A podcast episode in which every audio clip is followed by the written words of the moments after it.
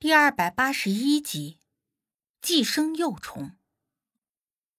小辉原本并未在意这件事，但是听了我和无忌的话，立刻解开了裤腿，弯起裤腿，露出了又痛又痒的位置。而这么一看，我和无忌对视一眼，小辉的眉头也立刻皱了起来。这，这是怎么了？小辉伸手想要去触碰，无忌一把挡开他的手，别动。这么严重，你怎么都没说呢？我看着小辉的小腿，一颗心揪了起来，有些担心。以他的伤口为中心，几乎半片小腿都长成了紫红色，并且微微的肿了起来。无忌亲自揭开了小辉伤口上的纱布等物。露出了里面的伤口，此刻已经溃烂出脓了。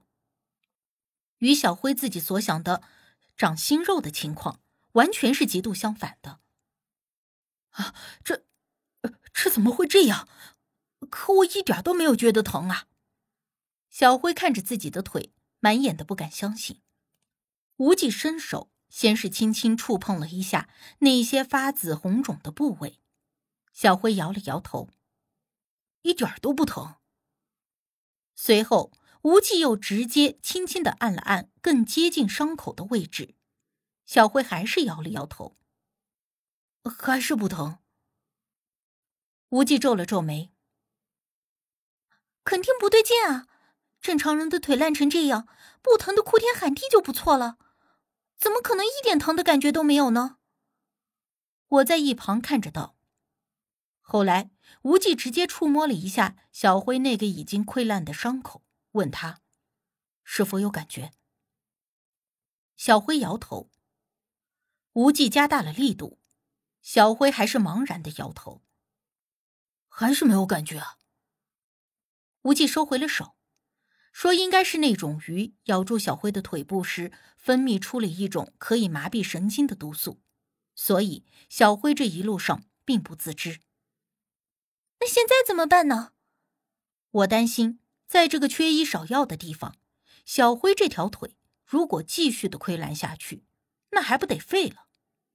无忌沉默稍许，他说：“眼下这个情况，先让小辉服用一些抗生素，然后将伤口周围腐烂的肉剔掉，才是最稳妥的办法。不然，伤口继续的溃烂下去，会造成更大的创面，那样的结果会更糟。”小辉是特殊部队出身，心理素质过硬，这种伤自然也没能够把他吓住。听了无忌的建议，他也颔首应道：“没错，小吴说的很有道理，那就这么办。”话说着，他就从包里找出了药物和急救包，然后拿出了自己的军用匕首，在火上烤，当即就要动手。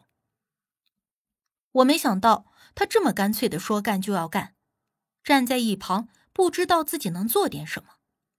小辉给匕首消毒之后，比划了两下，发现伤口的位置自己并不顺手，就看向了无忌。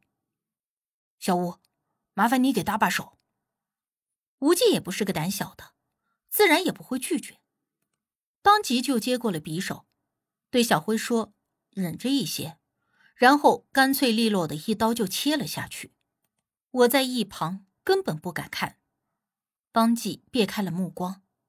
而这个时候，小辉还能开玩笑，我都不用忍着，这腿完全没有知觉。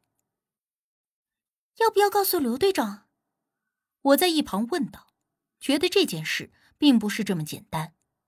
无忌没有说话，小辉则说不必。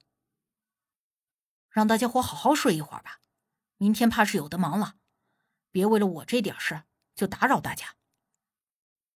那你这腿明天还能走吗？我担心的问，也并不是担心小辉会拖慢队伍，而是担心如果继续下去会影响他的腿部情况。我没事儿，这点伤算什么？你也太小瞧你辉哥我了。小辉依旧笑着应道，而在这个时候，无忌突然嗯了一声：“怎么了？”我立刻问道。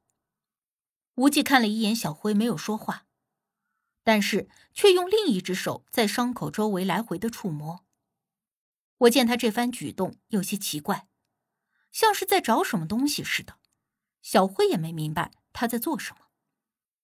过了几秒钟之后，无忌突然说道：“这里面似乎是有东西。”我和小辉都是同样的惊讶。无忌轻浅颔首，说他会挖得深一点，让小辉即便是疼。也要稍微忍耐一下。话音未落，就见他刀口朝下一切一挑，我即便是作为旁观者，看着都十分的疼，顿时手臂上起了一层的鸡皮疙瘩。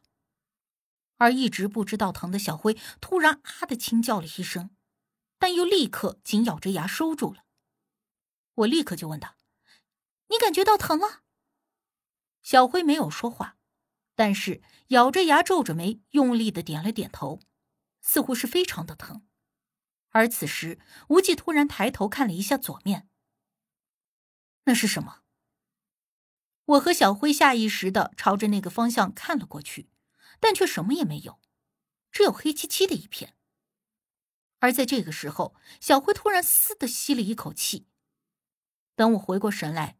无忌已经从小辉的腿里挑出了一个细长的东西，我这才知道他那是故意引开小辉的注意力，让他不至于过于的疼痛。而我们再看那个被无忌摔在地上的细长的东西，黑褐色的，还在缓缓的扭动，差不多有三五毫米粗细，一两厘米长短的样子，像是一条虫子。这，这不就是？咬我的那个玩意儿，小辉立刻就认了出来。我低下身，用手电照着，仔细的去看。这时也看出来，这确实就是那种蚂蟥鱼，只不过这个极为细小。这，这东西怎么会在我的腿里？小辉愕然问道。无忌淡淡道：“应该是那东西咬人的同时，也把虫卵注入了伤口中。这东西。”在你的伤口中孵化了。小辉的脸顿时跟吃了苍蝇似的，他皱着眉看着自己的腿。啊，还有没有啊？无忌摇头。应该是没了，我只摸到这一条。那那如果还有怎么办？小辉不确定的问。无忌没有回答，而是又轻轻的触摸了一下小辉的腿部伤口周围。有知觉吗？小辉点头。从刚才那东西被你弄出来之后，我的腿就开始又胀又疼。无忌颔首，他说：“既然伤口恢复了痛觉，说明已经正常了。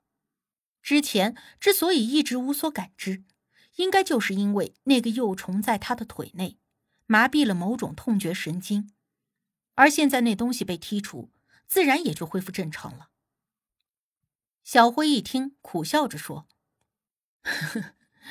我长这么大，还是第一次觉得疼比不疼来得好。”见小辉趋于正常，我也放心不少，只是还担心一件事：小辉哥被咬了一口，就有幼虫在体内孵化了。